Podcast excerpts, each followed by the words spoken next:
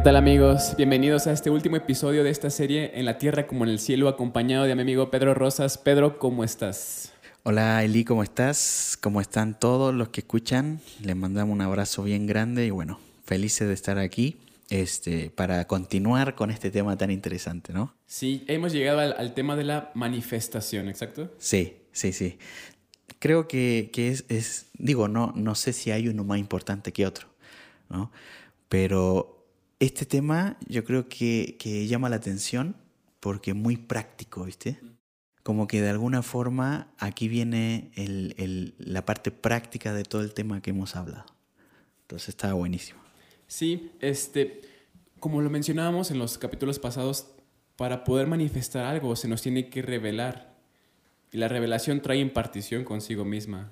Y eso causa que seamos transformados y podamos manifestar aquello que se nos es impartido. Así es. Suena fácil, ¿no? pero, pero bueno, vamos a hablar un poquito respecto de eso. Vamos a intentar, eh, de acuerdo a lo que nos dice la palabra, poder desmenuzar tantito lo que es manifestación, ¿no? Mira, yo, yo quisiera partir, más o menos traté de de ordenar un poco el tema porque la verdad queda para mucho. o sea, es un tema extenso. Y, saqué algunos puntos que me gustaría compartirte y a, todos los que nos escuchan.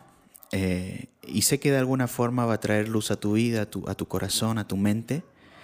Y, bueno, vamos, vamos a partir. Mira, primero vamos a definir un poco lo que es manifestar, ¿no? Voy a leer una definición que tengo aquí este, respecto a esa palabra a lo que significa, ¿no? Traté de condensar mucho y quedó esto, mira. Manifestar es traer a conocimiento en esta dimensión natural o física, ¿verdad? Algo que proviene de una dimensión espiritual o bien de nuestros propios deseos. Las dos cosas son intangibles y para que nosotros podamos conocerlas deben venir a esta dimensión de alguna forma, ¿no? Ahora, para que algo sea manifiesto en, el, en, la dimensión en la que estamos, debemos nosotros poder interactuar con esto con nuestros sentidos físicos. Porque entendemos que, que, nuestros sentidos físicos son los que nos hacen interactuar con el mundo natural, ¿verdad? Lo que escuchamos, lo que vemos, este, lo que tocamos, por ahí hay un, hay un verso que está muy interesante, ¿verdad? De cuando Jesús se encuentra con Tomás después de la resurrección, ¿no? Y, y Tomás se sorprende y en el momento que él lo ve, cree, en ese momento. Entonces Jesús le dice, incluso le dice, toca mis heridas. Lo que está haciendo Jesús es que él sabía que Tomás se movía por los sentidos naturales. Y entonces para que él pudiera creer que Jesús realmente había resucitado, Jesús tuvo que aparecérsele enfrente, que lo viera, que lo escuchara, incluso que pudiera tocar las heridas, ¿verdad? Para poder entender o para poder eh, ya convencerse de que, de que, Jesús, estaba, ahí. Entonces, realmente Jesús es una manifestación. Mira, hay un, hay un verso que es el que hemos estado compartiendo eh, durante estas, estas sesiones padrísimas, que es Primera de Juan 1, eh, verso 1 y 2. Eh, a todos los que están escuchando, les recomiendo que lean Juan porque está tremendo. Este, habla mucho sobre esto, sobre, sobre la base de lo que es la revelación, lo que es la manifestación, ¿no? Entonces, primera de Juan, capítulo 1, verso 1 y 2, se convierte de alguna forma en, un verso base, ¿no? En un verso base. Y, y, bueno, lo leímos, pero lo voy a leer de nuevo. Dice, lo que era desde el principio, lo que hemos oído, lo que hemos visto con nuestros ojos, lo que hemos contemplado y palparon nuestras manos, tocante al verbo de vida que es Cristo, y de entre paréntesis dice, porque la vida fue manifestada y la hemos visto y testificamos y os anunciamos la vida eterna, la cual estaba con el Padre y se nos manifestó. O sea, esto está muy revelador, ¿verdad?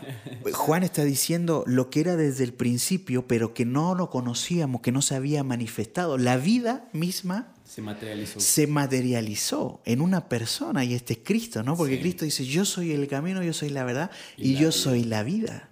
Entonces, lo que era desde el principio, y, fíjate, aquí es muy, es muy específico y dice, lo que hemos oído. Ahí nos está hablando de nuestro sentido de, de, la audición, ¿no? Lo que hemos visto con nuestros ojos, la vista, lo que hemos palpado, el tacto. Él está, de alguna forma, está diciéndonos que ese, esa realidad, ese ser espiritual, porque Dios es espíritu, este, que no habíamos conocido, que no habíamos visto, que no habíamos podido tocar, ni ver, ni interactuar de alguna forma eh, con nuestros sentidos físicos, ocurrió cuando Cristo se encarna. E, e, eso, eso, eso es manifestar. Se manifestó el ser, el creador, Dios, se manifestó a nosotros los seres humanos en Cristo. Entonces, eso, es lo que significa manifestación. Mira, por ejemplo, aquí tengo un par de versos más que nos que sirven como ejemplo, ¿no?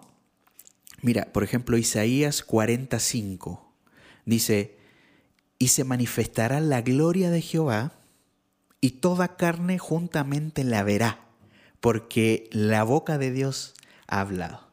Estamos hablando de algo espiritual, que es la gloria de Jehová, algo que no se ve, algo que es intangible, ¿no? Pero está diciendo Isaías que se va a manifestar la gloria de Jehová. ¿Qué significa esto? Que nuestros sentidos físicos van a poder de alguna forma percibirla.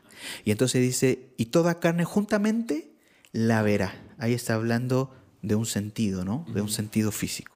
Eh, eh, aquí hay otro, por ejemplo, Apocalipsis 1, verso 1 dice, la revelación de Jesucristo, de, ¿qué es lo que estamos hablando, no? La revelación de Jesucristo que Dios le dio para manifestar, y yo aquí entre paréntesis puse decir, a sus, a sus siervos las cosas que deben suceder pronto, y la declaró enviándola por medio de su ángel a su siervo Juan. O sea, aquí hay una manifestación de una revelación de la verdad de Cristo.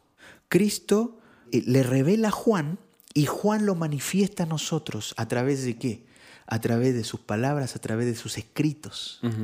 La verdad se manifiesta a través de la palabra. La palabra, por ejemplo, la Biblia es una manifestación de la mente de Dios. Así es. ¿No? En la cual nosotros podemos eh, interactuar físicamente. Pero aquí también hay un punto importante. La Biblia no es solo física. La Biblia es, espíritu. Entonces, esa es la diferencia con cualquier otro libro, ¿no? Que la palabra está viva. Entonces ahí tenemos un par de ejemplos bíblicos que nos hablan un poquito de lo que significa la manifestación.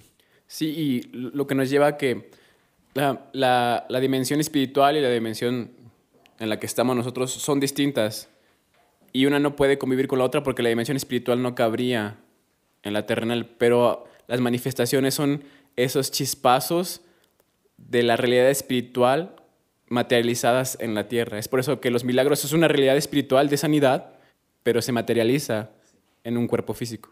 Una vez nuestro pastor, el pastor de Casa de Oración, Alejandro Becerril, él, dice mucho esto, dice, Dios no se lleva a nadie enfermo, ¿no? Cuando, por ejemplo, alguien está ahí en el último momento y uno, pues la gente, uno se pone triste cuando, cuando se te va un ser querido y todo el tema. Y, y nuestro último vistazo de esa persona es cuando está agonizando y de repente esa es la imagen que tú te llevas. Sí. Pero el cielo no es así. O sea, él, no se fue, no está enfermo en el cielo, ¿viste? O sea, en el cielo no existe la enfermedad, en el reino no existe la enfermedad porque es perfecto. es un reino perfecto. Entonces, como tú bien dices, los milagros son un reflejo. y realmente aquí en esta dimensión podemos ver los reflejos de la perfección. Pablo decía que vemos como, como con espejo, por espejo. O sea, no vemos directo, no vemos completo. Vemos un reflejo de algo. Y este algo es la dimensión espiritual. Yo entiendo que, que la dimensión física es, es un, producto de una dimensión más grande, más completa, más perfecta. El reino de Dios, por ejemplo, tiene cualidades, tiene, se distingue de, lo natural y una de las cosas que lo distingue es su perfección. Es un reino invisible, ¿no? Porque es un reino espiritual. Es un reino inconmovible, es un reino sólido, un reino que no se quiebra, que no hay golpes de Estado en el, en, el reino de Dios, ¿no? Porque hay una sola línea de pensamiento, no hay oposición. No hay alguien, un ángel que diga, no, yo no estoy de acuerdo con la orden de Dios y bueno, vamos a ver cómo hacemos, ¿no? O, lo voy a hacer porque es Dios, como, como lo hacemos aquí en la tierra, ¿no? Que a lo mejor tú puedes estar muy, muy en contra de, de una ley, pero si es ley, tienes que hacerla, ¿no? Pero el cielo es, es perfecto, para resumir un poquito el, primer punto, los sentidos físicos son los que nos conectan con la dimensión natural, ¿ok? Y la manifestación ocurre en lo natural. Entonces, ese es el primer punto. La manifestación ocurre aquí, ¿no? Cuando nosotros vemos una manifestación espiritual significa que una realidad espiritual se está haciendo visible o se está dando a conocer. Así es. Hay, hay otro punto importante que, que me gustaría que conversáramos y pudiéramos alimentarnos juntos de, la palabra, ¿no? La manifestación puede ser carnal o espiritual. Y eso es, eso es algo importantísimo. Yo entiendo que la voluntad del hombre es el alma. Eh, eh, tus decisiones, ¿no? tus memorias, eh, tu libre albedrío, todo es ahí en el alma. ¿no? Si mi voluntad que, está en el alma, ¿no? Se sujeta a lo terrenal, Pablo le pone un nombre a eso y es vivir en la carne. Los frutos de la carne. Exacto. Si, si, yo camino obedeciendo lo que, lo, que, lo que habla el Espíritu, porque el Espíritu es una voz, que, que es la voz de Dios, si yo camino escuchando esa voz y esa voz gobierna mi vida, Pablo le llama eso a vivir en el Espíritu. Así es. Vamos a desmenuzar tantito eso, porque es importante. Mira, por ejemplo, en Gálatas 5:19, Pablo dice, cuando está hablando de los frutos del Espíritu y los de la carne, ¿verdad? Él dice, y manifiestas son las obras de la carne, que son, y empieza a nombrar, ya saben, ¿no? Adulterio, fornicación, celos, envidias, contiendas, enojos, iras, ¿no? Borracheras. O sea, empieza a, él empieza a hablar de, de un montón de cosas que, que no son buenas a los ojos de Dios. Ahora, dime tú, ahí está hablando de, de el fruto de vivir lo físico, que es la carne. Y hay, hay un punto importante ahí, porque no hay nada bueno. No. Porque creo que nuestro espíritu está en nosotros, pero también está en la dimensión espiritual. Y por ende, pertenecemos al reino porque somos hijos de Dios. Por ende, conoce la perfección y conoce lo que es bueno. Y si las ovejas reconocen la voz de su, de su pastor, él sabe la voluntad de Dios, él sabe lo que Dios quiere. Así es. Entonces, si nos sujetamos a la voz de nuestro espíritu, que se comunica con nosotros, va a ser más fácil que lo que Dios quiere y que nos está hablando a través de nuestro espíritu sea manifestado en lo natural. Porque creo que el alma, nuestro, como seres humanos somos muy emocionales todo el tiempo. Todo el tiempo estamos sintiendo cosas, percibiendo cosas, pensando cosas a través de nuestras emociones y sensaciones. Sí. Y nuestra alma está sujeta a eso. Eso, eso que estás diciendo eh, es un punto importante. En Juan capítulo 3, versículo 21 dice, pero el que practica la verdad viene a la luz, para que sus acciones sean manifestadas que han sido hechas en Dios. Aquí hay, algo muy importante. Cuando nosotros manifestamos nuestra carne, son nuestras obras. ¿Ok? Nuestras obras están siendo manifiestas. Pero cuando manifestamos lo espiritual, estamos manifestando las obras de Dios, no las nuestras. Así es. ¿Ok? Y eso, eso, es, un, eso, es tremendo. Por ejemplo, Cristo. Cristo, él, él decía, yo no hago nada que no ve a ver al Padre, ¿verdad? Y él decía, mi deleite es hacer la voluntad de Dios. La voz, hablemos un poquito de voces, ¿no? Hay, hay, y creo que lo dijimos el mm, podcast pasado, hablamos de las voces de la carne, las voces de la necesidad, las voces del temor, lo que habla el cuerpo, eh, lo que hablan entidades espirituales que no están alineadas con Dios. Hay muchas voces hablándote, hay muchas voces que están diciéndote, Y, es ahí donde, donde está el punto crítico, en donde tú necesitas aprender a diferenciar las voces, necesitas aprender a callar las voces de la carne, de la necesidad, del temor, del miedo, de, la ira, las voces de, del pecado, ¿no? Y, comenzar a concentrarte y enfocarte en la voz del Espíritu. ¿Qué habla la voz del Espíritu? La voz del Espíritu habla la voluntad del Padre. Así es. Esa es la voz que está hablando a tu vida, la voz de la guía del Señor. Yo, yo he entendido que Dios no controla, Dios guía. Así es. Y esto está demostrado por el, lo que pasó en Edén. Si Dios controlara, todavía estaríamos en el huerto. ¿no? Pero Dios permite que pasen las cosas, que tú decidas y que acciones de la forma en la que tú crees que es correcto. Pero no es que Dios se quede de brazos cruzados.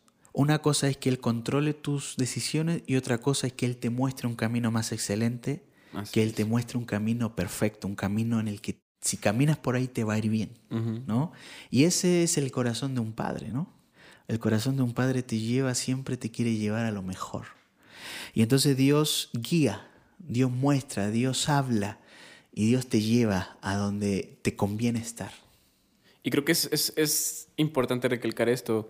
Dios es un buen padre todo el tiempo, entonces no es como que vayas a estar solo pensando, ah, es que esta bosquera, esta bosquera, esta bosquera, ¿qué me está tratando de decir? Sino que tienes un buen padre que va a poner su corazón delante y va a decir, hey, es esto, es esto. No, no, no es como que tengas que hacer todo por ti mismo, volviéndote loco para saber qué hacer, para saber cuál es la voz correcta, sino que para eso está Espíritu Santo, que es el Espíritu de Dios, que es el que te va a mostrar cuál es la realidad que debes vivir. La palabra dice que el Espíritu te habla del corazón del Padre. Y eso está tremendo, ¿no? Es la guía que necesitas. Anteriormente dijimos un principio que es importante y lo voy a repetir para que lo guardes ahí en tu corazón. Y es que no podemos manifestar algo que no ha sido revelado. Eso lo dijimos varias veces. Aquí hay algo importante. Porque la voz del espíritu y la voz de la carne siempre están hablando. No hay un momento en que la voz de la carne o la voz del espíritu dejen de hablar. Siempre, siempre están hablando. El tema es que si no estamos en Cristo, nuestra única opción o nuestra única voz que podemos escuchar es la voz de la carne. Y por eso la manifestamos de forma natural. Aquí hay un punto importante porque para el que no está en Cristo, pecar es natural.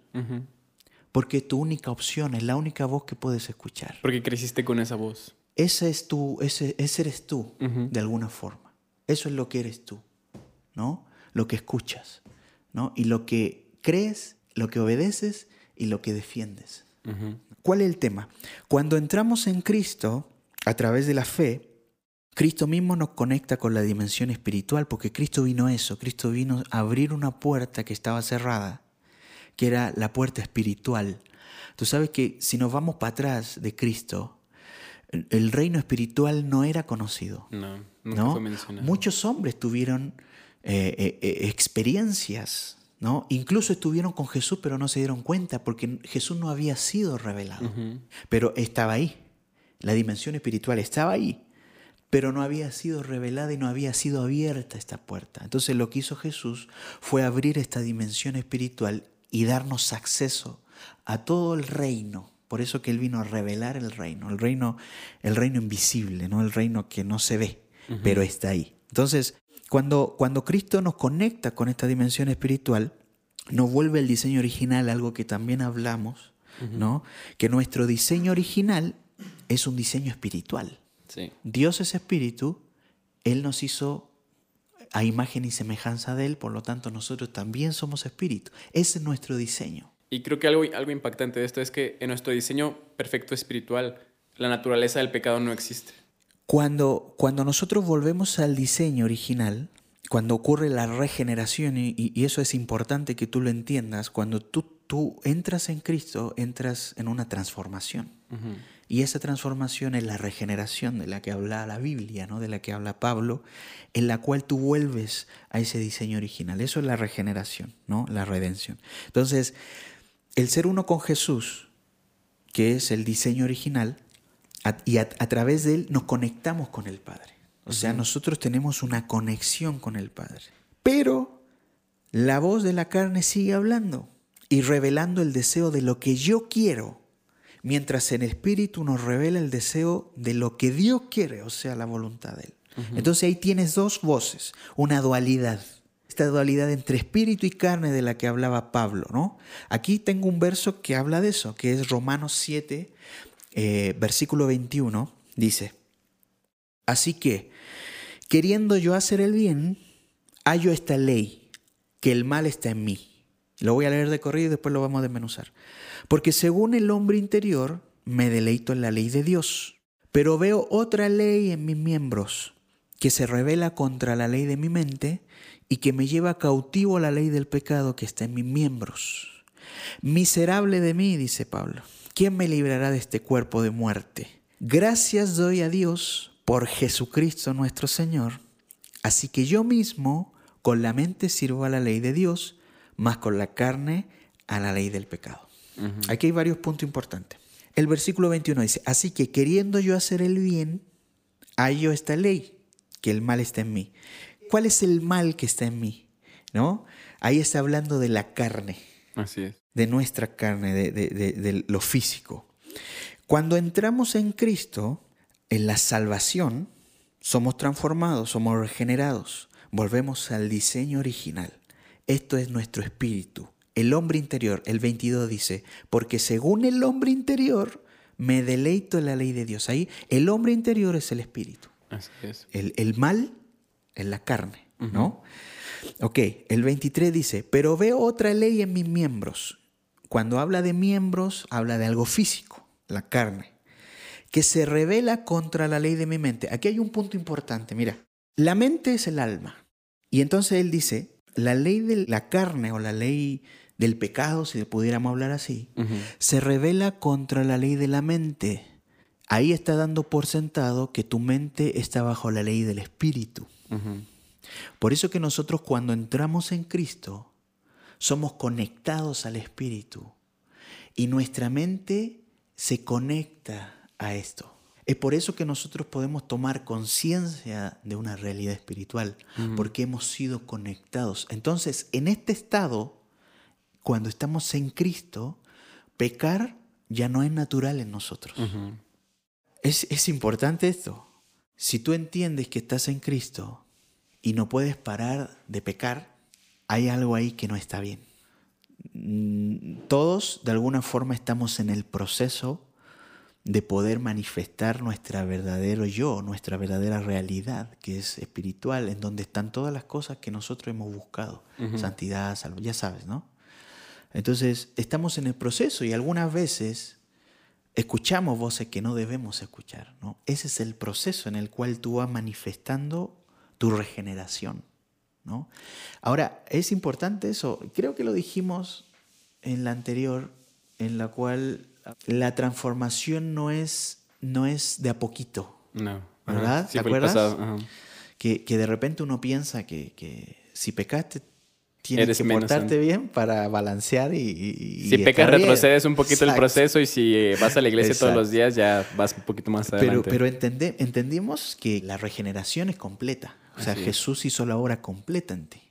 ¿no? El diseño original ya estamos en él, pero en el espíritu. Por eso que es tan importante la manifestación, porque manifestar es traer una realidad espiritual que es la nuestra, ¿verdad? Dice Pablo que estamos parados en lugares celestes. Esa es nuestra realidad espiritual. Y si podemos estar parados en lugares celestes, significa que hemos sido regenerados. No podríamos estar ahí si, es, si eso no fuera. Si tuviéramos así como sacando los pecados de a poquito, ¿viste? O sea, no podríamos estar parados en lugares celestes. Sí, porque el, pecado no cabe en la perfección del reino. Y el trono de Dios está en el reino y la diestra está Jesús y, y con Jesús estamos nosotros. O sea, Jesús nos dio su estándar de santidad, de pureza, de justicia, para que nosotros también pudiéramos estar ahorita mismo. Quizá ahorita estamos nosotros grabando aquí sentados en sillas, pero ahorita mismo también estamos sentados junto con Jesús a la diestra de Dios. Estamos reinando, ¿no? Estamos reinando. ¿Qué cosa reinamos? Nuestro cuerpo. Nuestro cuerpo que nos habla y, y como dice Pablo, va en contra de lo que mi mente me dice del espíritu. mis, miembros, mi cuerpo, la necesidad del cuerpo. ¿no? Y, y eso, eso es muy importante porque el pecado, si lo podemos definir, es satisfacer nuestras necesidades de una manera equivocada. Porque nuestro cuerpo tiene necesidades, pero nuestro espíritu no tiene necesidades. Y nuestro cuerpo tiene necesidades que no necesariamente son malas, pero que hemos llenado de la manera equivocada. Por ejemplo, la necesidad de atención, la necesidad de sentirse bien, de, de estar pleno, de no sé, tantas cosas por las cuales usamos drogas, eh, sexo, pornografía, ego, eh, idolatría, no sé, millones de cosas por las cuales buscamos sentirnos completos cuando nuestro, es- en nuestro espíritu Estamos ya estamos completos. Así es. Ese es nuestro escape, digamos. Ajá. Es que, ¿sabes qué? Cuando la humanidad, ha- hablo de todos, ¿no? Porque todos venimos de ahí. Cuando Adán y Eva son expulsados del Edén, ahí hubo un deterioro. Y nuestra carne, nuestra dimensión física es producto de eso. Pablo dice que la creación fue atada y, y la creación espera ardientemente que vuelva el diseño original. O sea, todo lo que tú ves es producto del pecado. Nosotros no fuimos diseñados para tener necesidades, porque como tú bien lo dijiste, el espíritu es completo. ¿no? ¿Por qué? Porque estamos conectados a la fuente. Entonces no hay nada que te falte si estás conectado a Dios, Así es. pero nuestro cuerpo sí. Ahora, nosotros vivimos aquí en, este, en esta dimensión y estamos de alguna forma expuestos, ¿no? Y es por eso que Pablo es muy, eh, muy reiterativo en que hay dos formas de vida, la forma del espíritu y la forma carnal. Y carnal es guiarte por los sentidos físicos. Por ejemplo, yo, yo he tratado de sacar ciertas palabras de mi vocabulario, de mi vocabulario normal. Por ejemplo, el yo no me siento con ganas, no me siento bien, no, siento que no es así, siento el, si- el sentir, Ujú. ¿no? Porque realmente en el espíritu no es un sentir, es un entendimiento de Así algo. es. Por ejemplo, hoy día no, no siento que estoy con ganas de ir a la iglesia, por ejemplo. Hoy día no me siento bien para adorar. ¿Cuántas veces no hemos dicho eso? Ajá, y, y esto, es, esto es increíble porque es tan real y lo escuchamos tantas veces y más. eh, Bueno, yo soy parte del equipo de alabanza y Pe- Pedro es el líder y no sé cuántas veces he escuchado es que es que no me siento bien para, para hacer esto, no me siento bien para tocar, para cantar.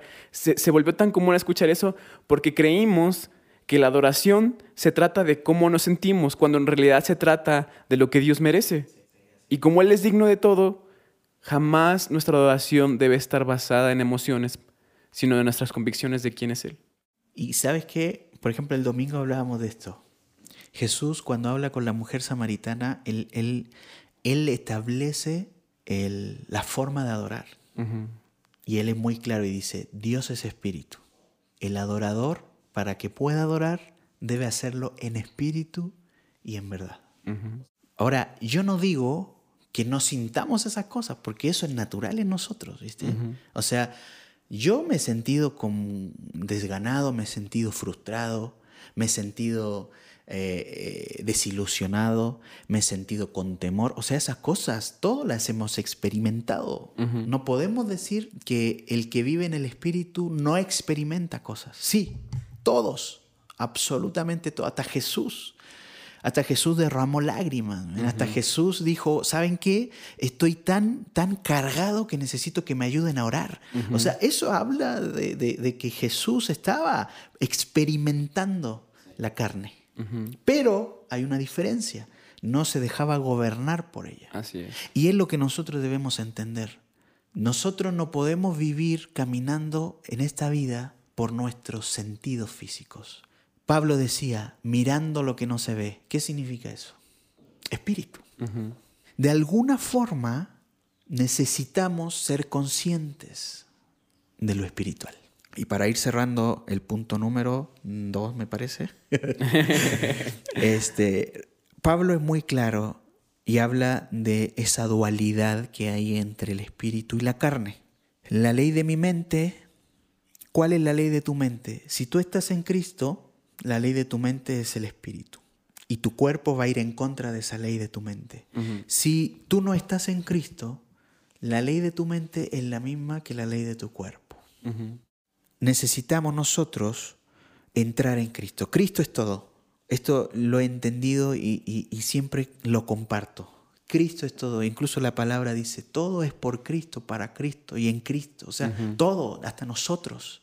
Nosotros hemos sido creados para estar en Cristo y Cristo en nosotros. Ese es el propósito máximo de, por qué Dios nos hizo. Para estar en nosotros y nosotros en Él. O sea, ese es, eso es el fundamento del cristianismo. La unidad del hombre con Dios. ¿Viste? De ahí parte todo. No son las leyes, no son, no, no ir a la iglesia, no es, no es ni siquiera este, eh, qué sé yo. Todos hemos tratado de, de, poner un estándar de lo que es el Evangelio, pero el Evangelio es Cristo. Y cuando tú entras en el Evangelio, es entrar en Cristo. Y cualquier Evangelio que no se centra en Cristo perdió el sentido de, no sé, del, del propósito de, de todo lo que Dios ha hecho, el plan perfecto de redención, la unidad con Él, la cercanía, es lo que provoca la religión. Sí. Cualquier, cualquier evangelio que no se siente en Cristo se vuelve religión y la religión es creación de hombre. Y es que la religión necesita autocalificarse, ¿no? Ajá. Si somos calificados es porque Cristo lo hizo, nosotros nunca lo podríamos haber hecho, entonces ahí está el quiebre, ¿no? Eh, en la religión no entra no entra la obra de Cristo. ¿Viste? Siempre tenemos que estar haciendo cosas para lograr estar en, siendo que no necesitamos hacer cosas, porque ya somos. Caminamos por identidad y no por, por obras. Hacemos porque ya somos. Porque ya somos, no porque tenemos que llegar a algo. ¿no? Realmente manifestamos, que es lo... Mira, para cerrar, miserable de mí, ¿quién me librará de este cuerpo de muerte? Entonces dice, gracias doy a Dios por Jesucristo nuestro Señor. Así que yo mismo con la mente sirvo la ley de Dios, más con la carne a la ley del pecado. Aquí hay algo importante porque Pablo no está hablando que puedo estar en Dios y puedo seguir pecando porque mi cuerpo obedece a la ley del pecado. O sea, lo peor que podríamos hacer es quedarnos donde estamos y conformarnos. Eh, lo que Pablo está diciendo ahí está poniendo en evidencia que la mente sirve a Dios porque está conectada al Espíritu, lo que habíamos hablado, pero la voz de la carne siempre va a estar. No significa que tengamos que obedecerla. No significa que tengamos ahí una justificación para pecar. No está diciendo eso Pablo. Pablo lo que está hablando está diciendo, mientras estés en ese cuerpo, esa voz siempre va a estar hablándote.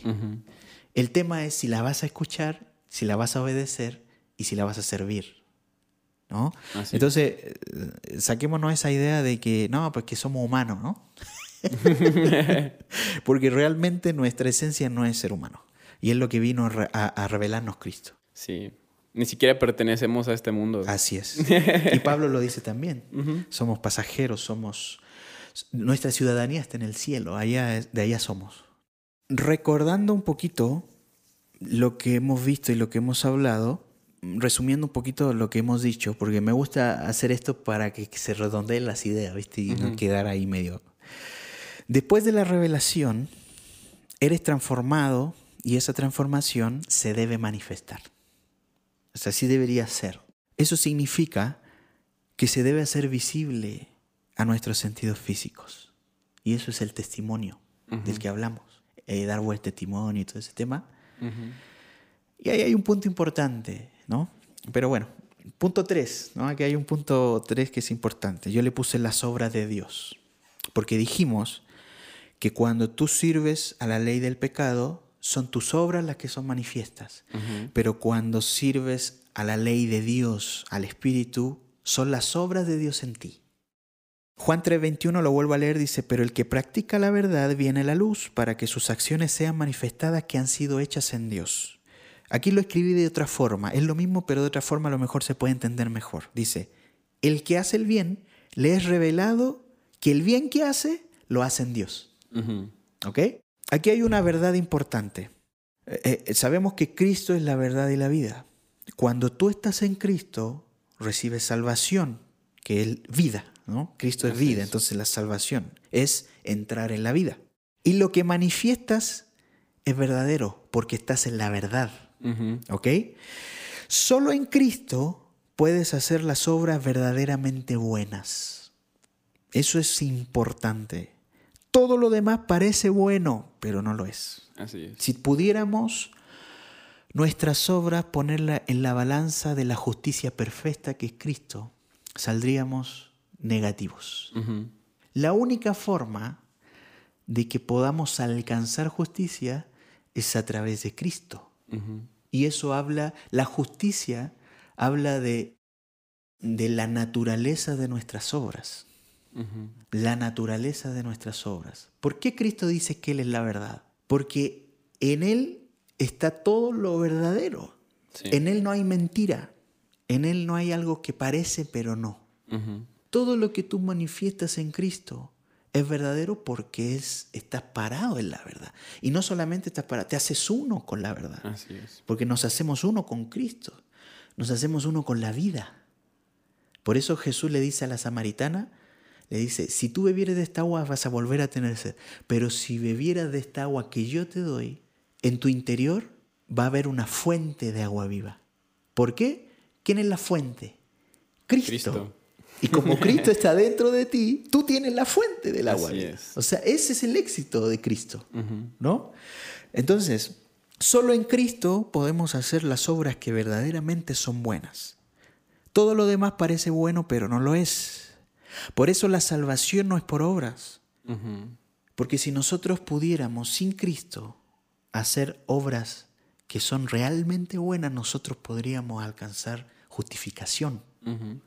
Pero por cuanto el hombre no es capaz de alcanzar justicia, tiene que ser a través de Cristo. Así es.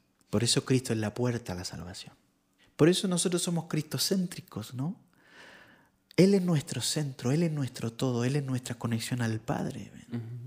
Entonces, Cristo es todo. Solo en Cristo puedo hacer lo bueno. Esto es algo que realmente desafía nuestra manera de pensar. Mi, mi papá, por ejemplo, mi papá eh, se convirtió al cristianismo cuando yo ya me había venido a México. O sea, toda la vida yo estuve ahí predicándole y, y- y- y yo quería verlo, ¿viste? Yo quería ver que él pasara adelante y se entregara a Cristo, ¿no? Y entrara en la, en la vida, ¿no? No me tocó, pero estoy feliz igual porque ya es parte de, de- de- de la familia de Cristo, ¿no? Pero él decía algo, fíjate, él decía algo que a mí me dejaba pensando cuando yo era más, más, más joven. Bueno, soy joven, pero más joven, ¿no? él, él, cuando yo le predicaba, yo, yo intentaba decirle que, que él necesitaba a Cristo y que su vida estaba en pecado, aunque, aunque, aunque no pareciera. Y él me decía, pero yo no soy un mal tipo, me decía. Y era verdad, o sea, yo lo... Mi papá fue un tremendo papá, ¿viste? Y, y- y- y toda su vida se esforzó para que nos fuera bien, para que tuviéramos todo lo que necesitábamos. ¿no? A la vista de cualquiera, es un buen tipo. Sí. Es una persona buena, ¿viste? Pero eh, hay algo importante en esto. Como lo, lo dijimos, la verdad de todo, la verdad del bien y el mal están en Cristo. Entonces sin Cristo es imposible. Parece ser bueno, podría parecer bueno, pero no, no lo es. ¿no? Y incluso Salmo lo dice, dice, hay caminos que al hombre le parecen buenos, pero su fin es de muerte. Al final, al final hay un solo camino, hay una sola verdad. Hablamos también de la verdad, ¿te acuerdas? Y dijimos, todos tenemos nuestra verdad. Y mi verdad puede ser distinta a la tuya. Incluso pueden chocarse y, y- y- no nos podemos poner de acuerdo, ¿viste? ¿Qué es lo que pasa? Hasta Sí, en con- la religión, Ajá, ¿viste? sí. O sea, ¿cuántas posturas teológicas hay? Demasiadas. ¿Cuántos nombres de iglesia hay? No es que yo pertenezco al, no sé, tantos nombres que ya ni siquiera... Las posturas teológicas de la venida de Cristo, o sea, tantas líneas distintas que se oponen. Y eso es simplemente, eso es, tú- si tú te pones a pensar fríamente, la verdad es una sola, ¿no? Entonces debería haber una sola línea, deberíamos ser una sola iglesia, Sí. la iglesia de Cristo la iglesia en espíritu. Hablemos un poquito de las obras de Dios. Son todas las obras que haces en Cristo. Esas son las obras de Dios. Por eso dijimos que cuando uno manifiesta en el espíritu, manifiesta las obras de Dios, no tus obras. Jesús decía, mi deleite es hacer la voluntad de Dios, mi deseo es hacer la voluntad de Dios. Jesús estaba en un nivel, es tan eh, tan enfocado, tan consciente de, su realidad con Dios, que su carne era enmudecida. Y lo veíamos cuando, cuando ah, sí, hablábamos hace, hace ratito de que Jesús también sentía, porque se hizo, se materializó, Sí. sintió miedo, sintió tristeza, Estuvo en un cuerpo, ¿no? pero vemos también cómo si se fue al desierto Se iba al desierto. y todas sí. sus necesidades posiblemente se iban a, a engrandecer ahí. Su, su necesidad de hambre, de agua, Exacto. de compañía, Porque de todo. ahí, ¿no? De todo, de todo, de todas sus necesidades podían e- exponenciarse en ese, en esa, En ese lugar. lugar. donde no había nada. Pero era el lugar donde decía, sí, tengo estas necesidades, pero decido callarlas y escucharte a ti. Se iba a entrenar al desierto. Yo, yo creo eso. Yo creo que Cristo se iba a entrenar. Se tenía que enfocar, entonces tenía que irse a un lugar donde no habían distracciones. ¿no? ¿Enfocar en qué? En la voz del Espíritu, en la voz de- del Padre diciéndole, esto es lo que quiero que hagas. ¿no? Esta es mi voluntad para ti y para lo que tienes que hacer. Y, y de repente, como te digo, nosotros caminamos por la voz de la necesidad, la voz del yo quiero, la voz del que me gustaría. Y digo, no está mal querer cosas, ¿no? Pero nada puede estar por encima de lo que Dios quiere, ¿viste? Y Cristo mismo lo dijo, mi deseo no es lo que yo quiero hacer, sino lo que escucho a Dios decir. Entonces está tremendo eso, ¿no? Y creo que da para otro podcast, ¿no? Pero bueno, vamos cerrando. Dice, solo en Cristo puedo hacer lo bueno, ¿verdad? Cristo es la verdad de lo bueno y lo malo. O sea, ahí está la verdad, ahí está la ciencia del bien y el mal. Cristo, ¿no? En Cristo solamente tú puedes juzgar realmente en el Espíritu qué es lo bueno y lo malo. Solo viendo desde su perspectiva, que es la perspectiva del trono. Exacto. Las obras de Dios son lo que tú haces en Cristo. Yo creo que eso ya va aclarándose, Ajá. ¿no? Ahora, hay otro punto. ¿Cuál es la obra de Dios en nuestra vida? Eso es algo que también tenemos que tener presente. ¿Cuál es la obra de Dios en nuestra vida? Y eso es la regeneración. Esa es la obra de Dios en nosotros. A eso vino Cristo. Sí. ¿verdad? O sea, la obra de Dios se ve manifiesta en cuando tú comienzas a manifestar lo que Cristo hizo en ti. Y Así esas es. son las obras de Dios en ti. Ujú. ¿Qué, qué, qué es? Salvación. Mira, yo te puedo decir ahora, eres salvo. Y tú puedes decir, ah, bueno. ¿no? Pero una cosa es que yo te diga que eres salvo y otra cosa es que Dios imparta salvación en ti en la que tú en- entiendas y seas consciente de esa salvación espiritual que Dios depositó en ti. Yo viví muchos años pensando si realmente era salvo o no. O sea, esas son preguntas que muchos cristianos nos hacemos. Eh, ¿Y por qué? Porque eh, necesitamos entender que cuando estamos en Cristo, necesitamos ser conscientes de Cristo. No solamente entrar en Cristo, sino que ser conscientes de Cristo. Así es. ¿Conciencia de qué? De salvación, de Justicia. justicia, santidad. Aquí puse algunas cosas, puse unción. Nosotros tenemos que ser conscientes de que fuimos ungidos, una unción de realeza, rey, reyes, y una unción de sacerdocio. ¿Qué significa esto? Que nosotros podemos unir el cielo con la tierra porque somos embajadores, porque tenemos esa autoridad que fue dada por Dios para establecer, establecer como reyes y unir como sacerdotes. Sacerdocio significa unir, acercarse a, ¿no? La- la- eh, ser consciente de la perfección del Espíritu. Que eso es algo que si tú le dices a alguien que, que Dios nos hizo perfecto, a un religioso, capaz que te tira este, el altar en la cabeza, ¿viste? La Biblia te la parte en la cabeza, ¿no? Porque te va a decir, no, es que nosotros somos pecadores y tenemos que... Sí, creo que ese mindset, ese- esa mentalidad de pecadores salvos por gracia es lo que nos está haciendo eh, cegarnos y ver que somos hijos. Todo el tiempo fuimos hijos. Porque si creo que soy un pecador salvo por gracia, creo que voy a pecar, pero Dios me va a levantar. Y así va a ser todo el resto de mi vida. Vas a todo el estar pecando siempre. Voy a pecar porque creo que soy pecador. Cuando tú dices soy un pecador, estás a- diciéndote a ti mismo que tu identidad es ser pecador. El pecado. El pecado es tu identidad. Siendo que Dios te sacó de ahí. Y te dio una perfección en tu espíritu. Exacto. Esa es tu identidad. Esa es la identidad. Esa es la identidad real. Ahora, que no la manifiestes, ese es otro cuento. Ajá. Que no la creas, porque sabes que el Señor ha estado eh, hablándome mucho de la fe.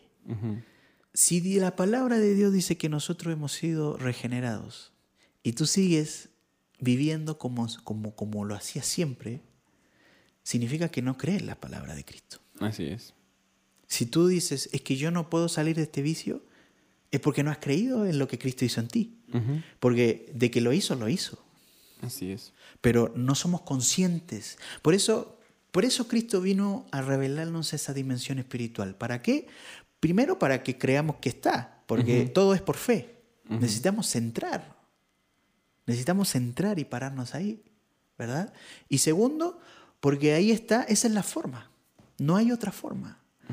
Hacerlo en nuestras fuerzas es volver al, al pacto anterior. Así es. ¿Y, y, y para qué vamos a volver a ese pacto si no funcionó? ¿No? En Cristo está la garantía del Espíritu, las arras del Espíritu. Sí, no, no hay manera de errar. Exacto. Cristo lo hizo y yo creo, yo quiero dejártelo eso en el corazón. Cristo ya lo hizo. Cristo hizo una obra completa en ti.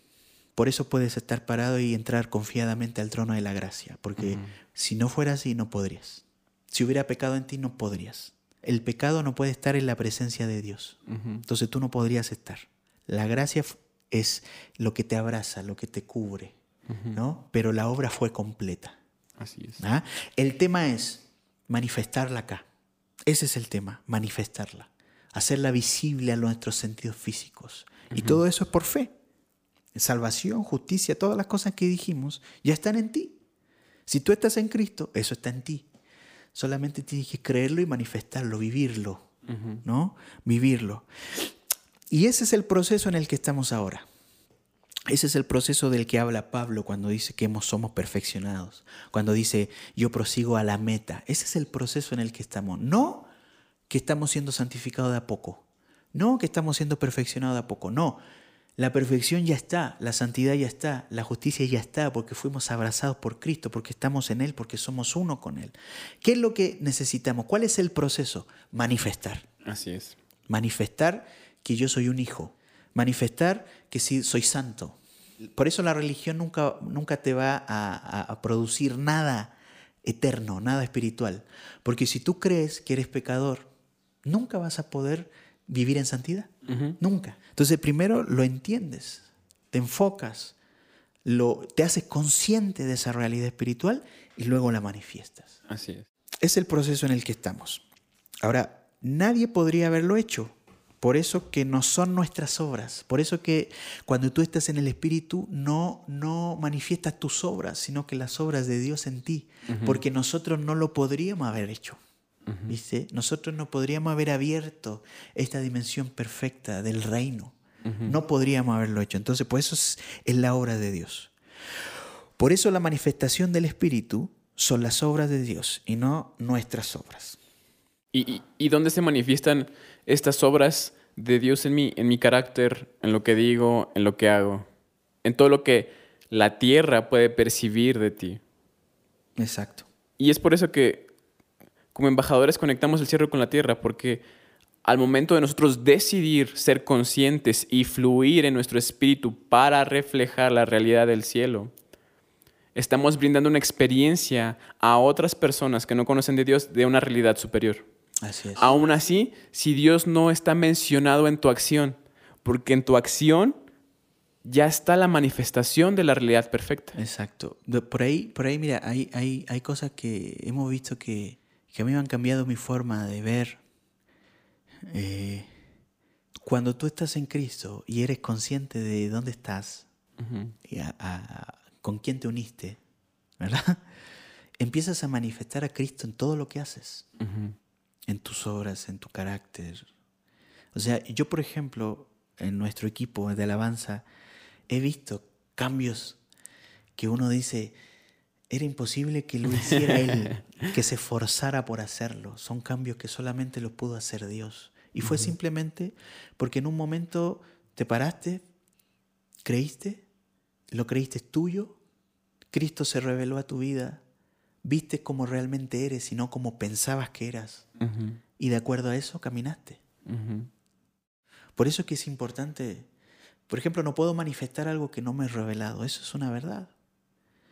Si Cristo no nos hubiera revelado esto que estamos hablando, seguiríamos intentando ser buenos. Y aquí viene el punto 4. Le puse el hacer cosas para agradar a Dios. ¿No? ¿Cuántos de nosotros no queremos agradar a Dios? Yo creo que todos, todos, ¿no? Todos hemos tratado de hacer bien las cosas. Mira, aquí anoté algo. Todos hemos tratado de hacer bien las cosas.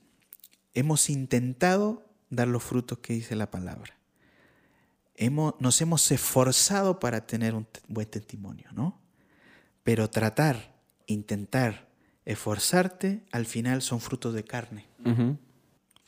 Y lo que es carne, carne es. Y lo que es espíritu, espíritu, es. No se trata de intentar hacer cosas. Se trata de creer y manifestar. Dios no nos manda a intentar hacer el bien, sino que Él quiere que manifestemos lo que somos. Cristo nos dijo, ustedes tienen que trabajar para hacer la luz del mundo. Ustedes tienen que esforzarse para iluminar el mundo. No, Cristo dijo, ustedes son la luz del mundo. Así es. Cuando nos dice son, ahí nos da la autoridad para iluminar. Dice, no intentaron, no intenten ser luz, ustedes son luz. Pero si no eres consciente de que eres luz, nunca vas a poder iluminar nada. Así es. Dios no nos manda a intentar hacer el bien, sino que Él quiere que manifestemos lo que somos. Esto lo voy a repetir porque ya lo dije, pero es importante. Nos movemos por identidad, no por obras. ¿Cuál es tu identidad? Lo que Cristo hizo en ti, tu diseño original. Eso se convierte en tu identidad. Eres hijo y tienes que actuar como lo que eres. Así es. Tienes que actuar como lo que eres. Si hemos sido regenerados, manifestemos las obras de Dios en nosotros. Esas obras que Cristo hizo, esa transformación, esa redención, esa restauración que Dios hizo en nosotros, manifestémosla. Estas son las cosas que humanamente son imposibles, pero para Dios no hay nada imposible. Las cosas imposibles para nosotros son las que Dios hizo posible en nuestro espíritu. Así es. Esas cosas que tú dices, yo nunca voy a poder hacerlo, nunca voy a poder cambiar, nunca voy a poder salir de este vicio.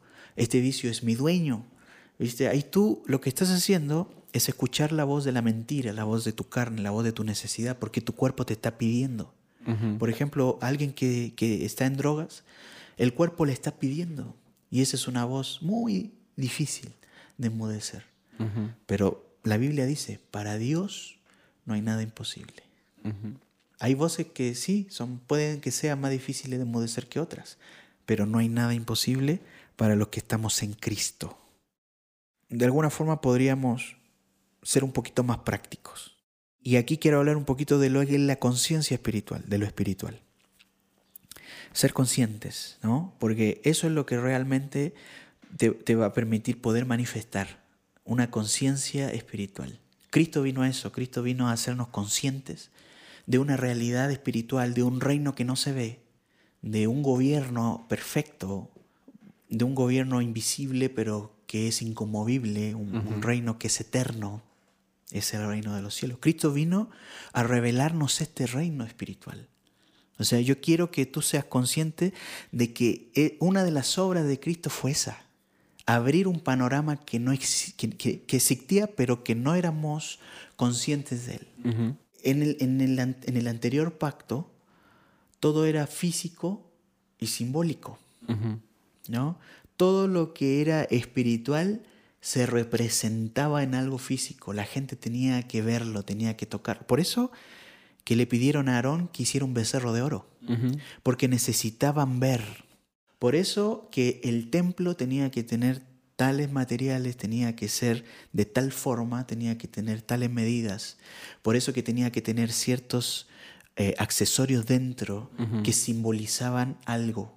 Sí todo lo que estaba en el templo y el templo mismo, el arca del pacto, todo eso nos habla de Cristo. y, Cristo estaba simbolizado en todo eso. Pero cuando viene Cristo, ya no es necesario.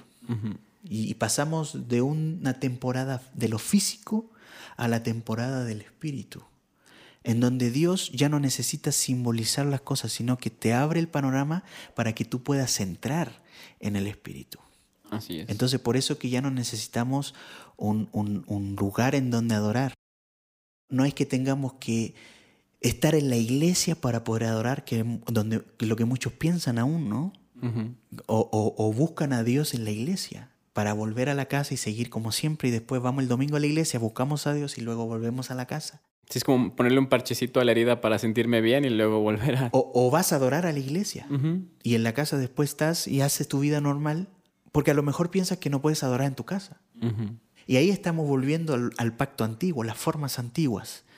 La forma de adorar era en Jerusalén, ¿no? Dándole valor al espacio. Teníamos que ir a un templo, teníamos que ir al monte de Jerusalén y teníamos que adorar. Pero eso se rompió en Cristo. Ahora donde estás parado abres el cielo, donde estás parado abres y levantas un altar. Sí, eso, eso que dices de que Jesús vino a hacernos conscientes de, creo que eso es demasiado importante que todo el tiempo estemos ah, con el pensamiento de, hey, estoy sentado a la diestra de Dios y el trono significa autoridad.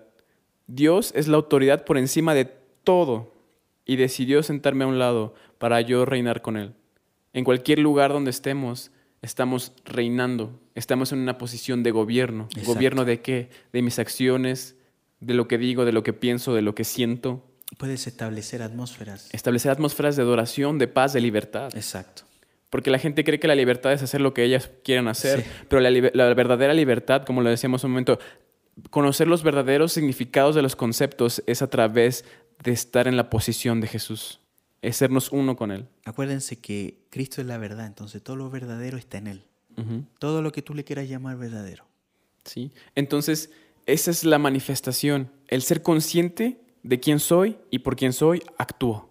Ese sería un resumen. Has hecho el resumen de todo lo que hablamos. Así es. Eso es, eso es. Mira, lo que dijimos delante, Cristo iba al desierto y se entrenaba simplemente para emudecer voces y escuchar la voz del Padre, la voz del Espíritu, porque ese era su deleite.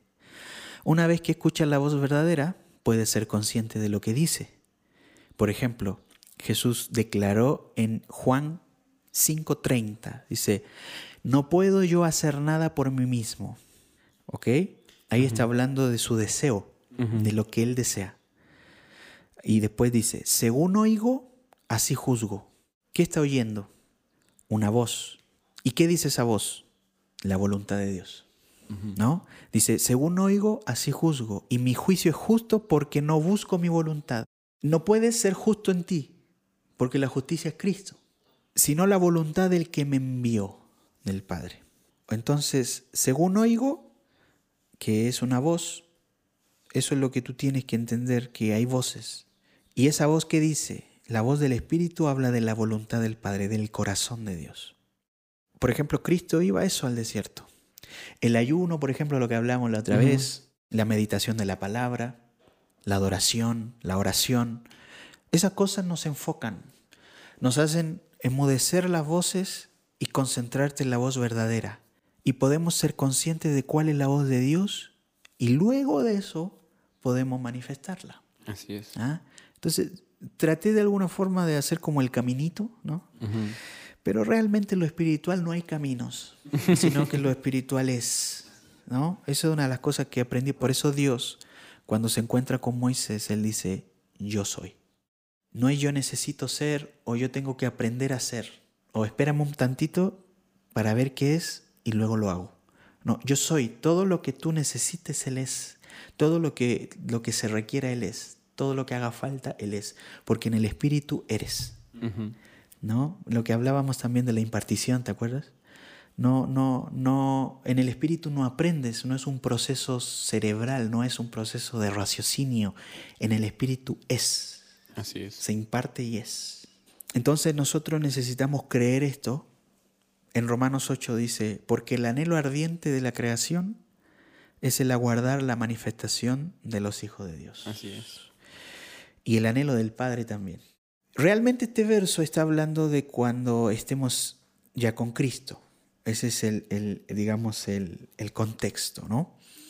Porque realmente nunca va a haber una manifestación completa mientras estemos aquí, ¿no? Y eso también tenemos que tenerlo claro. Sí. Pero este es un camino, es un proceso. en donde tú vas entendiendo, vas enfocándote, vas siendo conscientes y vas manifestando. Así es. Vas mejorando, vas, este, eh, va transformando tu carácter, vas transformando tu manera de vida. Pero la diferencia es que no lo vas intentando, no es un esfuerzo físico, es, es una impartición en el espíritu que fue dada y que tienes que creer y tomar y, ser consciente de eso. Y es, no sé, impresionante ver que Dios sabe esto. O sea, Dios sabe que esto va a ser una, una manifestación parcial de lo que va a ser en el cielo. Sí. Pero la tierra está gimiendo, está pidiendo a gritos que tú manifiestes lo que Dios hizo en ti ahora, en este momento, en esta tierra y es accesible, es, es, es, es posible manifestarlo. Esta, esta, esta realidad es, es, accesible para todos aquellos que decidan creer que le hay. Así es. Y posiblemente sea eh, complicado al principio ser consciente todo el tiempo, pero algo que yo hago y, y, que creo que es parte de mi dependencia a Dios y que creo que eso está bien es, Espíritu Santo, ayúdame. Espíritu Santo, dime cómo. Espíritu Santo, enséñame guíame, porque solo Él conoce los pensamientos del, que el Padre tiene para mí, las palabras que Él tiene para mí, las, todo aquello que su corazón tiene para mí. Y si, yo me conecto con el Espíritu Santo y, quizá no sé en mis ojos físicos o en mi, en, mi, en mi pensamiento para dónde voy o cómo hacer las cosas, hey, pero Dios sí lo sabe. Así es. Porque sí, o sea, sí es una, es difícil a, veces callar las voces o nuestra propia voz, pero eso es parte del proceso de confiar en el Espíritu Santo. Sí, es, es, tal cual.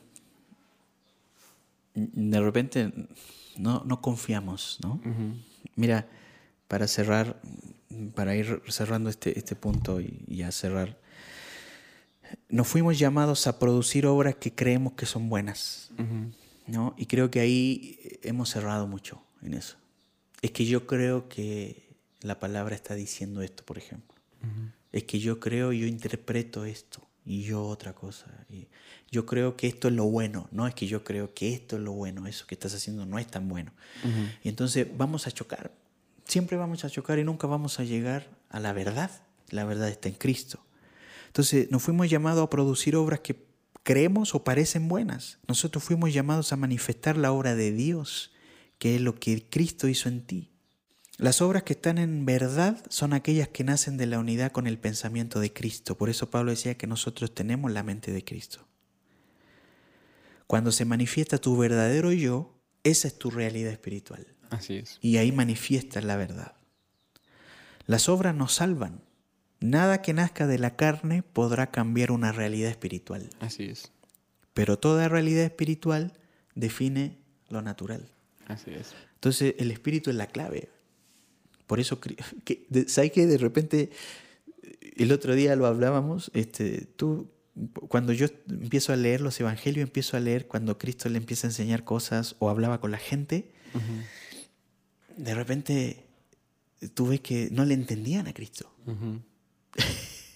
Los discípulos le van a comprar comida mientras Cristo está hablando con la samaritana y luego llegan, yo creo que contentos porque tenían algo que darle al maestro, ¿no? dicen, Señor, aquí está tu comida para que comas y puedas seguir con tu ministerio. Y Cristo suelta y dice, este, mi comida es la voluntad de Dios. o sea, yo creo que los discípulos se quedaron ahí diciendo, hicimos algo mal, este, ya no vas a comer entonces. Ya, nunca más vas a comer, ¿cómo le vas a hacer? Entonces Cristo estaba como entrelazando verdades espirituales con, la realidad. ¿No? Por ejemplo, cuando estaba hablando con esta mujer, le decía, estaban en el pozo de Jacob y le dice, si tú bebieras de esa agua vas a volver a tener sed, pero si bebieras del agua que yo te doy, si tú estuvieras ahí yo creo que tampoco entenderíamos de qué estaba hablando, porque él estaba abriendo una realidad que no conocíamos. Y el hombre no estaba, no, estaba apto para, para ver esto, ¿viste? Porque eso es lo que hizo Cristo, fue abrir una, una dimensión que estaba cerrada. Entonces, todo era por vista, todo era haciendo, todo era por obra, todo era lo que escucho, lo que veo, lo que siento. Eso era mi verdad. ¿Viste? Pero de repente viene Cristo y empieza a revelarnos una verdad distinta y, nadie entendía nada. ¿viste? Y todos se quedaban así como, ¿qué habrá querido decir? ¿no? porque, porque Cristo vino a hablar un lenguaje nuevo, un lenguaje espiritual. Y entonces esa es la realidad que en la que nosotros debemos vivir hoy día. Una realidad espiritual. Y no, no estoy hablando de misticismo, ¿eh?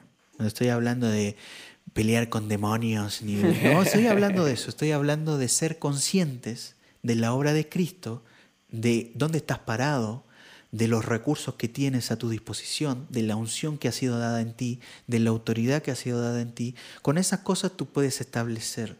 Así es. ¿Viste? Y no estoy hablando de establecer cosas mías, sino que establecer lo que Dios dice, lo que Dios hizo. Mira, aquí puedo entrar en un punto polémico, ¿viste? Porque a lo mejor alguno no está de acuerdo conmigo. Pero Cristo lo dijo muy claro. Él dijo, yo no hago nada. Y ese es un absoluto. Y yo entiendo que para que tú puedas entrar en esta dimensión espiritual y traerla, incluso para eso tienes que estar en la voluntad de Dios. Así es. Porque de repente, ya sabes, ¿no? Uno se emociona.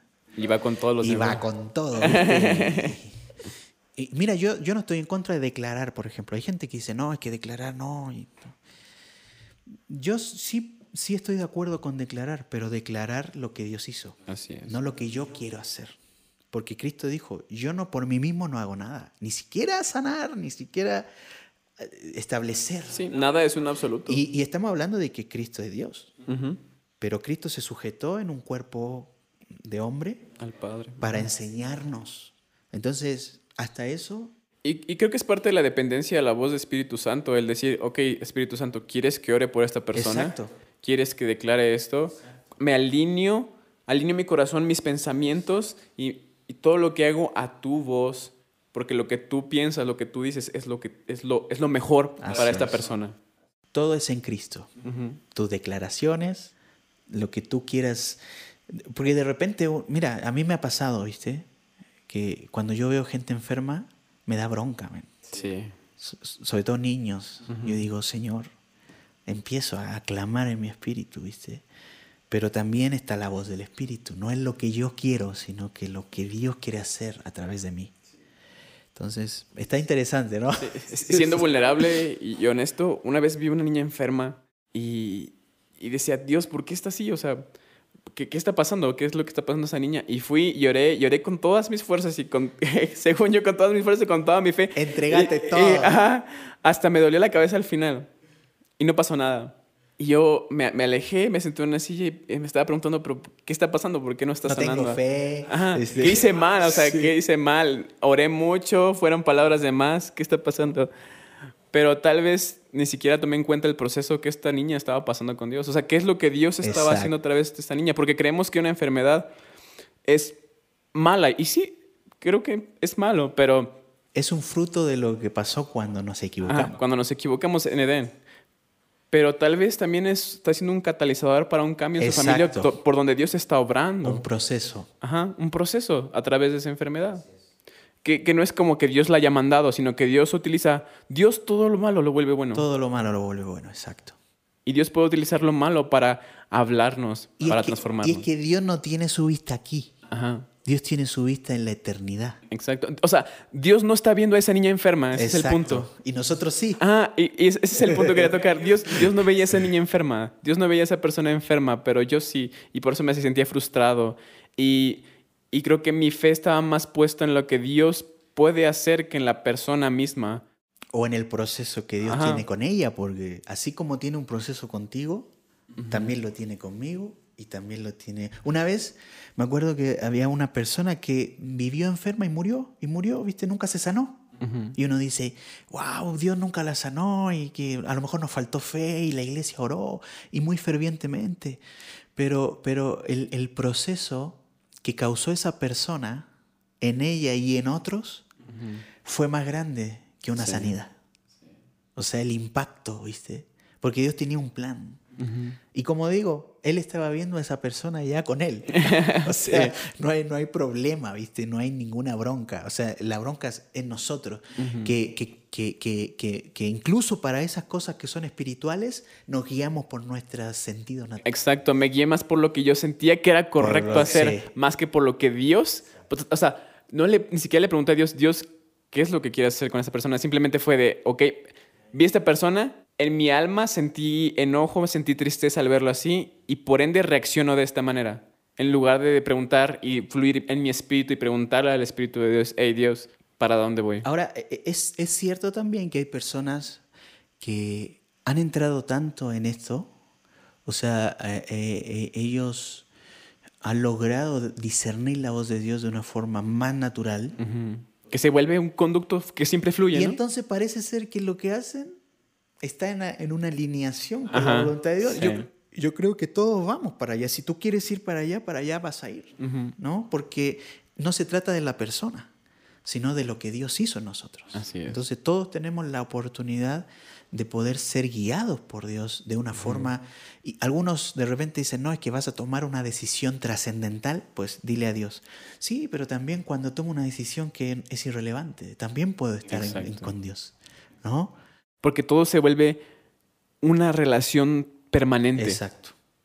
Todo el tiempo, si cocino, si voy por niños a la escuela, cómo trato a mi esposo, cómo está mi posición en el corazón en la iglesia, cómo doy mi diezmo, todo el tiempo está revelándose nuestra eh, relación con Dios. Todo el tiempo. Esto lo he pensado últimamente y quizá va a sonar raro o fuerte, pero todo el tiempo nos estamos exponiendo a nosotros mismos a ver cómo está nuestro corazón alineado con el cielo, o si no lo está. Todo el tiempo, en cada cosa. Y suena fuerte y, quizás tal vez suene raro, pero es una realidad. Todo el tiempo nuestro corazón nos está siendo revelado. Y, y creo que es demasiado bueno. O sea, esto es una oportunidad súper, súper grande para poder ver qué es lo que está mal. Así es. Todo el tiempo es una oportunidad de ver nuestro corazón y decidir cambiar. Es que, mira, la religión lo ve como, ah, pecaste, eh, Dios te va a castigar.